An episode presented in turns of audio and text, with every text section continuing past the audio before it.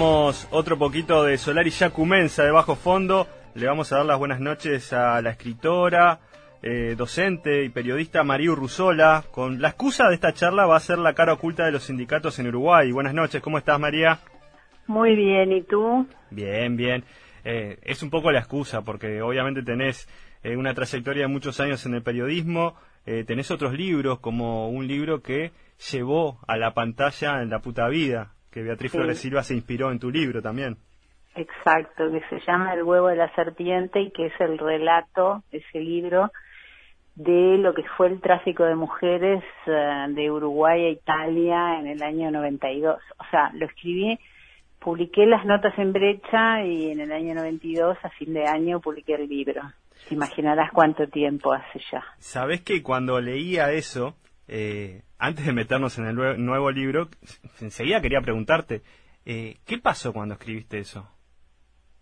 ¿Nunca recibiste llamadas, amenazas? Es un tema complicado. Sí, fue, en realidad fue un largo proceso, porque la primera nota en brecha, eh, yo me fui a Milán en febrero del 72, este, la primera nota en brecha salió en abril, en la segunda semana de abril, y durante seis semanas salieron notas en brecha denunciando toda esa red de, eh, tráfico de mujeres.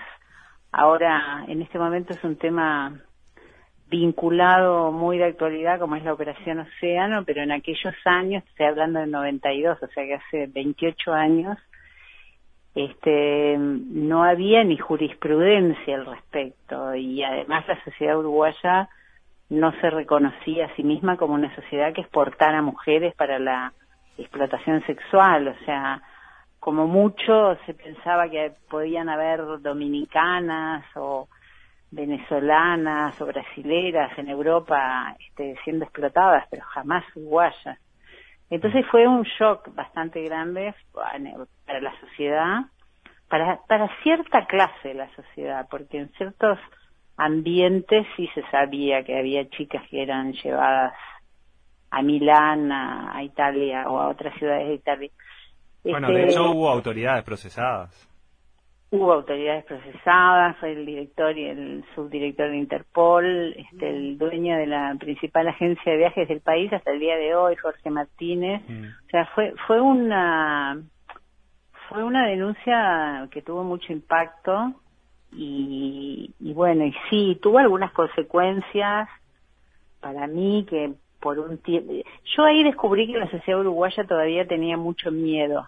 Mm. Fíjate que estábamos, estábamos hablando de siete años después, este, seis años, siete años después de la este, recuperación democrática. Claro. Y aún así eh, era una sociedad totalmente atravesada por el miedo cosa que yo en realidad como volvía del exilio, después de 10 años de exilio, no tenía muy claro cómo, ese miedo que se había vivido durante la dictadura se reflejaba en la vida cotidiana y lo aprendí ahí. La gente tenía mucho miedo, mucho miedo de que me mataran, mucho miedo de las represalias, mucho miedo de que me metiese con gente poderosa, o sea, la verdad que fue, desde el punto de vista personal, fue como una vivencia bastante marcante, pero bueno. Es que me metía un poco en, en, esa faceta y, me surgió la pregunta enseguida. Y digo, bueno, está obvio hablar con ella, le tengo que preguntar esto. Sí, sí, pero vos sabés que, mira, hace poco leí, no me acuerdo de qué gran autor, porque yo retengo los conceptos, pero me olvido de los, de los autores. Este, el miedo es una emoción natural. Mm. Es una de las emociones naturales que el ser humano tiene, el miedo la cobardía ya es una actitud moral. Entonces, bueno, eh, sí, la gente me pregunta, ¿te amenazaron? Sí, me amenazaron. ¿Siste miedo? Sí, sentí miedo. Pero en realidad seguí adelante con lo que, bueno, con lo que era mi deber y mi trabajo, que era mm, continuar con la investigación y publicar el libro y tratar de que la sociedad uruguaya aceptase que esas cosas pasaban. Había, había todo un sector de la clase media para arriba que no se veía reflejado en ese espejo, ¿no? Sí, es, un tema muy interesante, la verdad que un, tema lindo y, bueno, ya, ya te invitaré otro día a a charlar pura y exclusivamente de ese tema. Ahora vamos a meternos en la cara oculta de los sindicatos en Uruguay y voy a empezar con una pregunta que te haces vos misma en el prólogo y en la contratapa. ¿Por qué tienen tan poca aprobación ciudadana los sindicatos? ¿Ese fue uno de los disparadores para que escribas este libro? Sí, totalmente, porque en realidad este, esa es una de las, digamos, incongruencias entre lo que dice o lo que decía en el momento que yo empecé el libro hace más de un año y pico ya, este, lo que decía el pit de sí mismo, ¿no? Que estaba en el momento de mayor afiliación, 400.000 afiliados, según ellos, este, se habían creado una cantidad de gremios de base, que sí, seguramente se habían creado, y que había como, había como una visión, este, exitista de sí mismos, y por otro lado había una, una actitud en la sociedad, eh, progresivamente de, de lejanía, de distancia, que se veía, yo en el libro lo pongo, se veía desde las letras de las murgas que yo Sí, si estás Agarrate Catalina acá. Agarrate Catalina, que dice compañero no sé qué, pero hace 20 años que no vas a laburar. Te, te, lo voy a citar textual, lo tengo acá en la página. Soy obrero y militante gremialista y hace más de 20 años dirigente sindical.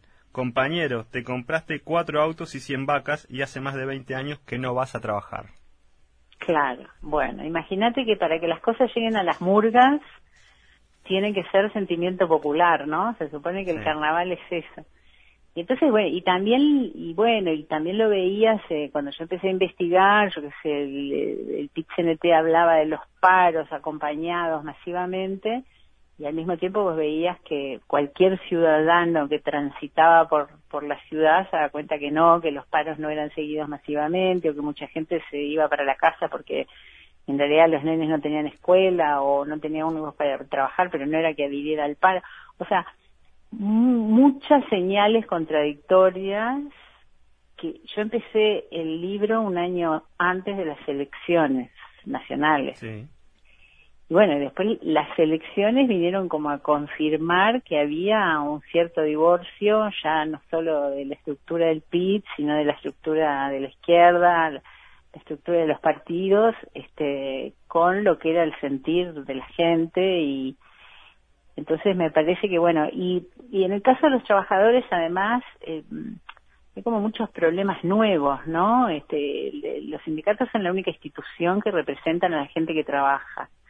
Pero pero al mismo tiempo en, en ese mismo periodo en el cual el PIT-CNT decía que que tenía el mayor número de afiliados en su historia vos veías este nuevo fenómeno de la flexibilización de los de la gente que anda en la calle en bicicleta repartiendo comida que es como la pura explotación casi como la esclavitud a la vieja usanza no de la mm. atracción a sangre no cosa que es muy este contradictorio y la flexibilización del trabajo de una cantidad no solo de ese tipo de trabajadores jóvenes mal pagos este, que elaboraban atracción a sangre, sino también la flexibilización del trabajo de los profesionales universitarios que pasaban a ser unipersonales en cantidad de organismos, o sea, mm, demasiadas contradicciones como para que uno nos dijera, bueno, es momento de investigar un poco. Eh, entre la investigación eh, detectás de que no se le obliga a ningún sindicato el formalizar sus datos. O sea, esto complicó tu investigación. Digamos que eh, en, realidad en el mundo del trabajo no se le obliga a ningún sindicato y tampoco a ninguna cámara empresarial. O sea, en el Uruguay eh, hay libertad de asociación y por lo tanto tanto los sindicatos como las cámaras empresariales se autoconstituyen, ¿no? Este, uno, yo tomé el mundo sindical, pero si uno tomara el mundo empresarial, también, yo qué sé, la, las cámaras, la Cámara de la Industria, la Cámara a quienes representan, quiénes se adhieren, cómo se adhieren, cuánta gente es, este, qué sistemas democráticos internos tienen. Es lo mismo, en Uruguay no hay un código de trabajo que hay leyes, pero no hay un código de trabajo que regule el comportamiento de los actores del mundo del trabajo. Entonces, nada, este, nada obliga a los sindicatos a dar datos, y más allá del estatuto que el pit tiene para sus propios afiliados, que muchos de los gremios no lo cumplen ni siquiera, y tampoco nada obliga a las cámaras empresariales a dar datos. Este, ese, es uno de los problemas que hay en Uruguay, porque a la, a la hora de sentarse a negociar, en realidad hay bastante opacidad. Yo, por ejemplo, una pregunta que tengo desde hace mucho tiempo y que no logro que ningún economista me responda es cuál es la tasa de ganancia que tienen los empresarios en diferentes áreas, por ejemplo, ¿no? En el campo, en el agro, mm. y nadie tiene datos. Bueno, hay datos de producción, de volumen, de exportación, pero datos de cuánto ganan y las empresas no no transparentan sus datos, en parte porque le tienen desconfianza a los sindicatos, en parte porque no están obligados. Este, para llegar a algunas conclusiones hay que cruzar datos impositivos con datos de la encuesta de costo, con o sea, somos un ah. país bastante oscuro todavía. Sí, sí, vos hablas de, secretismo incluso y de secretismo en el dinero, porque quizás una pregunta que nos hacemos todos es, ¿cobra el sindicalista? Bueno, eh, volvemos a la letra de la Catalina, ¿no?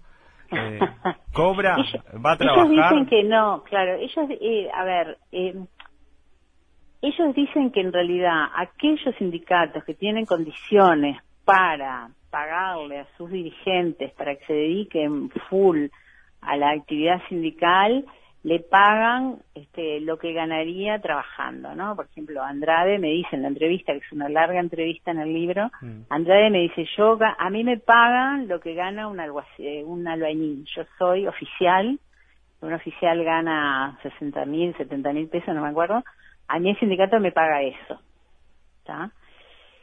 Porque dedicarse a militar tiene un valor social que el sindicato considera que yo me debo dedicar a la militancia, porque soy un dirigente, no sé qué. Bueno, sí, está bien, pero además tenés el trabajo asegurado, además tenés una cantidad de beneficios. Está bien, está mal, en realidad son debates que la sociedad tiene que dar. ¿no? Las, cosas las cosas no están ni bien ni mal en sí mismas, depende del contexto, depende de lo que opinen los, los afiliados de ese sindicato. Es probable que en el caso de Andrade, que es un sindicato que tiene un altísimo grado de adhesión de los trabajadores, la mayoría de ellos piense que esté bien, que está bien, ¿está? Pero en el caso de Bermúdez de la FUS, por ejemplo, muchísimos afiliados a diferentes gremios de base de la FUS piensan que está mal y han pedido informes y rendiciones de cuentas y que esclarecieran los números y nunca se los dieron. De hecho, vos te haces una pregunta interesante, que se puede ser dirigente sindical y político, y volvemos a Andrade. Se puede ser dirigente, en realidad sí se puede, sí se puede ser dirigente sindical y político, el problema es que hay que elegir en dónde uno se desempeña. Eh, porque si a vos los trabajadores te eligen como dirigente sindical y después eh, la ciudadanía te elige como senador, este, un poco lo que yo le señalo a Andrade y es como una discusión este, que, que no que, da vuelta sobre sí misma es que él va y viene de un lugar para el otro como si fuera imprescindible en todos lados. Él lo eligieron diputado después renunció volvió al gremio ganó las elecciones después se propuso candidato en la interna del Frente Amplio después resultó electo senador y después me dijo a mí que no descartaba renunciar para volver al gremio. Entonces en realidad yo creo que sí, este, no se puede estar de los dos lados porque eso, en mi opinión, daña a la democracia. No se puede responder. O sea, los ciudadanos que te votan son una categoría amplia. Andrade para senador no lo deben haber votado solo trabajadores de la construcción, debe estar lleno de gente que lo votó que no son trabajadores de la construcción, que son ciudadanos y ciudadanas. Y y que esperan de él, supongo que cosas que pueden ser diferentes a lo que espera un gremio que tiene intereses bastante más acotados y este corporativos por así decir. Entonces bueno si si vos cre si él cree que es importante que un trabajador y yo estoy de acuerdo en, eso por ejemplo este esté representando a los trabajadores en el parlamento bueno si te eligieron para el parlamento quédate en el parlamento. Claro. Eh, me quiero ir a la salud. Eh, nombraste un, caso de la salud y ahora voy a nombrar yo un caso que, que terminó eh, en un juzgado penal como fue el de Alfredo Silva. Vos das un detalle eh, muy interesante de, de los números que, que, manejó y por qué llegó a, a, un juzgado el caso de Alfredo Silva. Eh, claro. Y también de los porcentajes que desde el Producto Interno Bruto el Uruguay le dedica a la salud. Por lo cual implica que se puede sacar o puede haber más corrupción en la salud porque hay mucho dinero. Hay mucho dinero. Nosotros tenemos eh, un porcentaje de, del PBI destinado a la salud similar a los países del primer mundo, a los países más desarrollados del primer mundo, que oscilan el 9,5%. El 9,5% aproximadamente del PBI de Uruguay se invierte en la salud. Por eso yo te diría que tenemos un sistema que logró reaccionar ante el COVID y por eso somos una excepción. Claro. Eh, cuando uno mira lo que está pasando en algunos países de Europa como España, Italia, y uno se pregunta, pero ¿cómo ellos no eran países desarrollados? Sí, pero venían retaseando dinero en la salud, venían perdiendo. En Francia en los últimos 10 años se perdieron 100.000 camas de hospitales, ¿está? Por las políticas neoliberales de sacarle dinero a, a la salud y a la educación. En este caso, nosotros veníamos de 15 años en los cuales el, el proceso había sido al revés, se había puesto dinero, mucho dinero en la salud. Ahora, el caso de Alfredo Silva es uno de los casos que de alguna manera son como este como botones de una muestra un dirigente que tenía chofer, que tenía auto, que tenía dos celulares, que sacaba préstamos, que usaba plata para viajes de los cuales no, no solo él, ¿no? Toda la directiva de la Federación de Funcionarios de la Salud Pública. Entonces, cuando, cuando un fenómeno se da con tanta amplitud, ¿no? Que todos los directivos de la federación, por ejemplo, sacaban préstamos del gremio para sus asuntos personales. En vez de ir a un banco, los, se los prestaba el gremio. Claro. Este, hay una resolución que por el absurdo eh, te, te, te permite imaginarte el clima cuando el Congreso de la Federación decide que solo el presidente y el secretario general van a tener celular libre y decide que todos van a tener acceso a la colonia de vacaciones.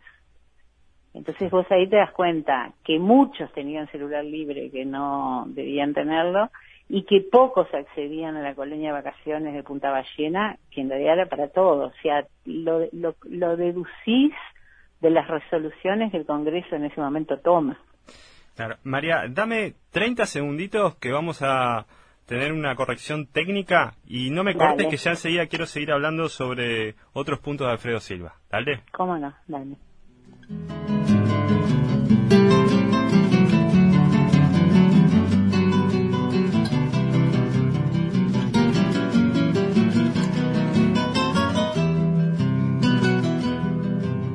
La muchacha del abrigo azul. Bien, seguimos hablando con vos, María Urruzola, sobre los sindicatos y sobre este caso de Alfredo Silva, que fue procesado sin prisión. Eh, ¿Sabes dónde está ahora? No, yo no, no sé vos. Él yo supe que, estuvo en supe que estuvo viviendo en Solanas. sí pero pues sí sí sí puede ser yo qué sé. Ahí es ahí por ahí es donde está la colonia de vacaciones de la Federación. A lo mejor estaba capaz que estaba en la colonia mm. capaz que estaba en la colonia. Él fue procesado sin prisión pero otro de los integrantes del gremio que era el encargado de la comisión de tercerizaciones este fue procesado con prisión no este yo creo que ese ese en realidad es, es un caso grave porque además atañe a los trabajadores de la salud eh, que, que que son, digamos, es un gremio donde hay muchos problemas acumulados, eh, hay muchas zonas del país donde los derechos conquistados no se aplican, este, digamos, son, son, es, es un gremio muy sacrificado trabajar en la salud. Ahora lo vemos, ahora todos los ciudadanos nos damos cuenta. En ese momento no se veía trabajar en un hospital público es muy desgastante, trabajar con la vida y con la muerte es muy desgastante. Entonces, tener dirigentes que en realidad se arrogan todos esos privilegios, de, bueno, del tema de los viajes, ¿no? No sé cuánto gastaban de viajes por año. Y, y también con, digamos, el grado de, se había naturalizado que colgaban en las redes sus fotos en el Caribe o en diferentes lugares, ¿no? Entonces uno tiene derecho a preguntar. Yo te voy a decir una cosa, mira, no te voy a decir la persona, pero mm. cerca del pit CNT hay un bar este, donde se come muy, es un bar, pero se, se come muy bien, que un almuerzo no baja de 600, 700 pesos. Yo como trabajadora no puedo almorzar ahí todos los días. Vos supongo que tampoco. Tampoco. Y, y muchos de los que nos están escuchando tampoco. La gente se lleva el tupper. Claro. Con, ahí va. Bueno, yo ahí veía almorzar con mucha asiduidad a dos o tres dirigentes muy notorios del PCNT porque el boliche está cerca de la sede. Y un día le pregunté a una de las mozas y dije, decime, ¿estos vienen a comer muy a menudo? Me dice, sí, casi todos los días. A mí fue una cosa que me impactó, porque yo digo, mira, ¿y quién paga eso? O sea, eh, ¿no? ¿Quién lo paga? ¿Lo paga el PIT? Este, ¿Lo pagan los gremios? ¿Lo pagan los afiliados? ¿Está bien? ¿Está mal? Yo, en realidad, creo que la respuesta de está bien, está mal es una respuesta que tiene que dar la sociedad, pero para dar esa respuesta hay que transparentar las cosas porque no se puede dar una respuesta. Yo no puedo decir está mal que vayan a comer todos de San Boliche si yo no tengo idea, porque ellos han dicho, no, pero nosotros empezamos a las 7 de la mañana, terminamos a las 12 de la noche, cosa que es verdad. Porque el tema es cómo se administra el dinero que se recibe de los sindicatos. De cómo se administra el dinero que se recibe de los afiliados. De los afiliados, sí.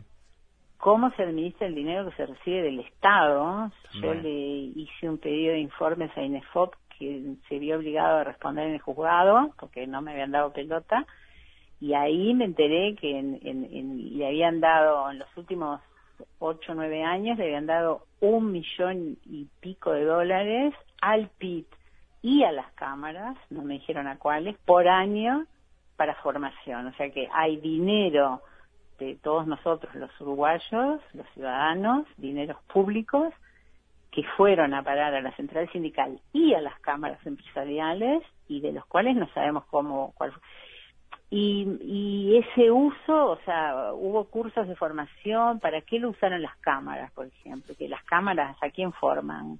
O sea, ¿entendés? Son, son todas preguntas eh, que nadie responde. Entonces, es muy difícil que uno pueda decir está bien o está mal. Ocho millones de dólares es mucha plata, bueno, depende si lograste reciclar a, yo que sé, una cantidad de trabajadores. O sea, depende, todo depende, todo depende de las respuestas y de la transparencia.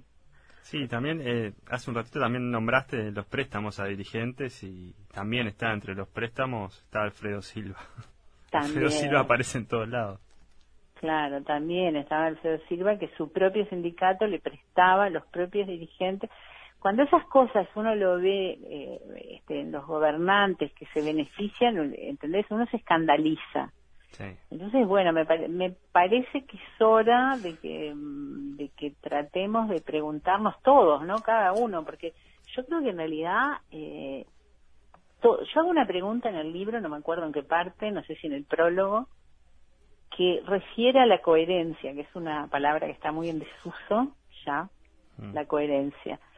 Entonces, uno vive según lo que piensa o uno piensa según lo que vive. Un dirigente sindical que tiene chofer, que tiene préstamos asegurados de su propio sindicato, que tiene celular libre, que tiene el almuerzo pago, que puede viajar a todos los lugares donde le invitan por el mundo, que es un privilegio viajar por el mundo y acceder a lugares que de otra manera ese dirigente al cabo de unos años sigue cómo vive vive como como piensa como dice vive como las prerrogativas esas que tiene le permiten yo creo que es una pregunta legítima. Sí sí es una pregunta legítima y a mí también me llegó esa pregunta cuando cuando estaba leyendo. También eh, me quedé con una vos dejás sobrevolar una pregunta que si Richard Reed es dirigente o ex dirigente sindical bueno, no la dejo yo sobrevolar. Eh, Queda en evidencia, en realidad, con las participaciones en varios medios de comunicación. Claro, y además es lo que, mm, digamos, este, a Richard Reed le dicen que es empresario, otros le dicen que es no sé qué. Son preguntas que están... Yo te voy a decir una cosa, yo en realidad me, me parece a mí, y te, con, lo digo con sinceridad, yo creo que mi única virtud como periodista es que yo escribo las cosas que mucha gente dice, pero que no escribe. Sí. Yo cuando en el capítulo sobre Richard Reed pongo declaraciones de gente que lo trata de empresario, pero de sus propios compañeros, ¿no? Gente, este, digamos, eh, que estuviera en posiciones políticas contrarias a las de él, ¿no? Entonces, bueno, investigo. Es empresario, entonces, bueno, investigo. Bueno, resulta que sí, que tiene, no él, pero sus hijos tienen una empresita en donde trabajan todos, una empresa familiar que en realidad trabaja para la Fábrica Nacional de Cervezas en exclusividad, de la cual su papá es dirigente. Está mal, está bien. Eh, no lo sé, por lo que sus compañeros dicen de los logros que ese sindicato tiene y que ha tenido históricamente, parecería que esa que esa situación un poco este, vidriosa no afectó eh, el reclamo de todos los derechos que el gremio hizo a lo largo de su historia.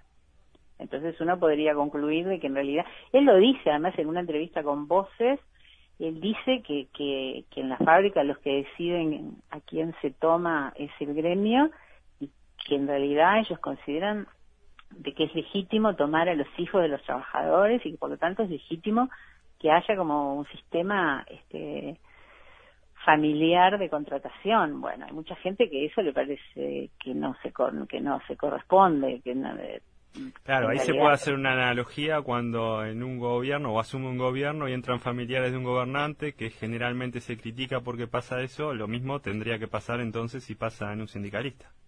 Sí, a, lo mejor sí.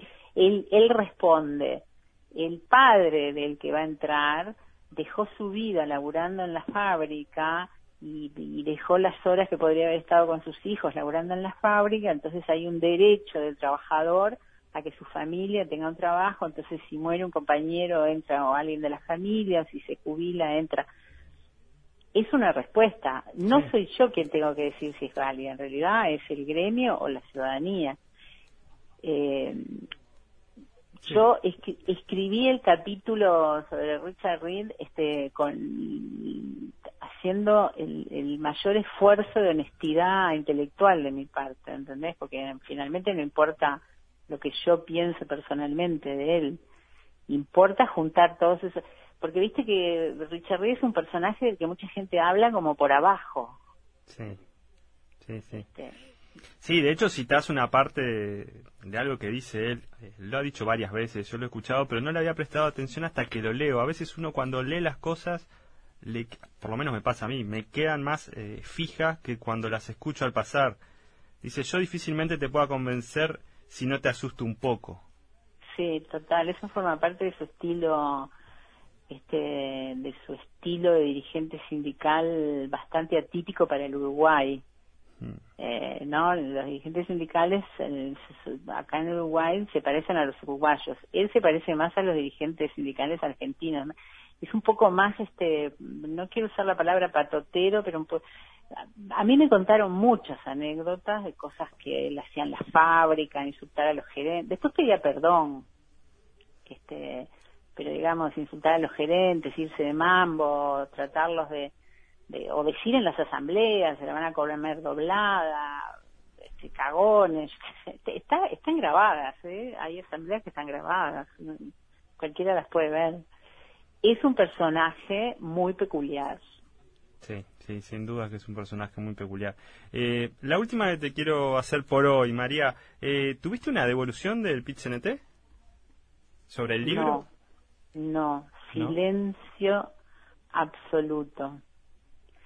Silencio absoluto. Mira, yo me imaginé que algún llamado podría haber. No, no, no, silencio absoluto. Eh, uno puede imaginar que esa también es una devolución este, yo que llevo muchos años en el trabajo periodístico y, y antes en la política, el silencio también es una manera de responder, porque no salió a decir nada a nadie. Y eso también es muy llamativo. Cuando reina tanto silencio, yo creo que uno tiene derecho a concluir que pegó en varios clavos calientes porque nadie se animó a decir ni mu. O por lo menos así concluyo yo, a lo mejor me equivoco. Sí, yo estuve buscando a ver si alguien había salido y no encontré. No, nadie dijo nada. Nadie dijo nada. Es muy llamativo, ¿no? Es llamativo, sí, sin duda. Pero los silencios dicen también. Sí, sí, totalmente. Estoy de acuerdo. María, eh, un gusto charlar con vos. Eh, evidentemente vamos a tener otra charla en cualquier momento porque quedé enganchado con, muchas cosas, pero por hoy se nos fue el tiempo. Te agradezco mucho estos minutos y nos reencontramos en cualquier momento. Cuando quieras, a las órdenes. Muchas gracias. Chau, chau. Chao. Hablábamos con María Rusola por su libro La cara oculta de los sindicatos en Uruguay.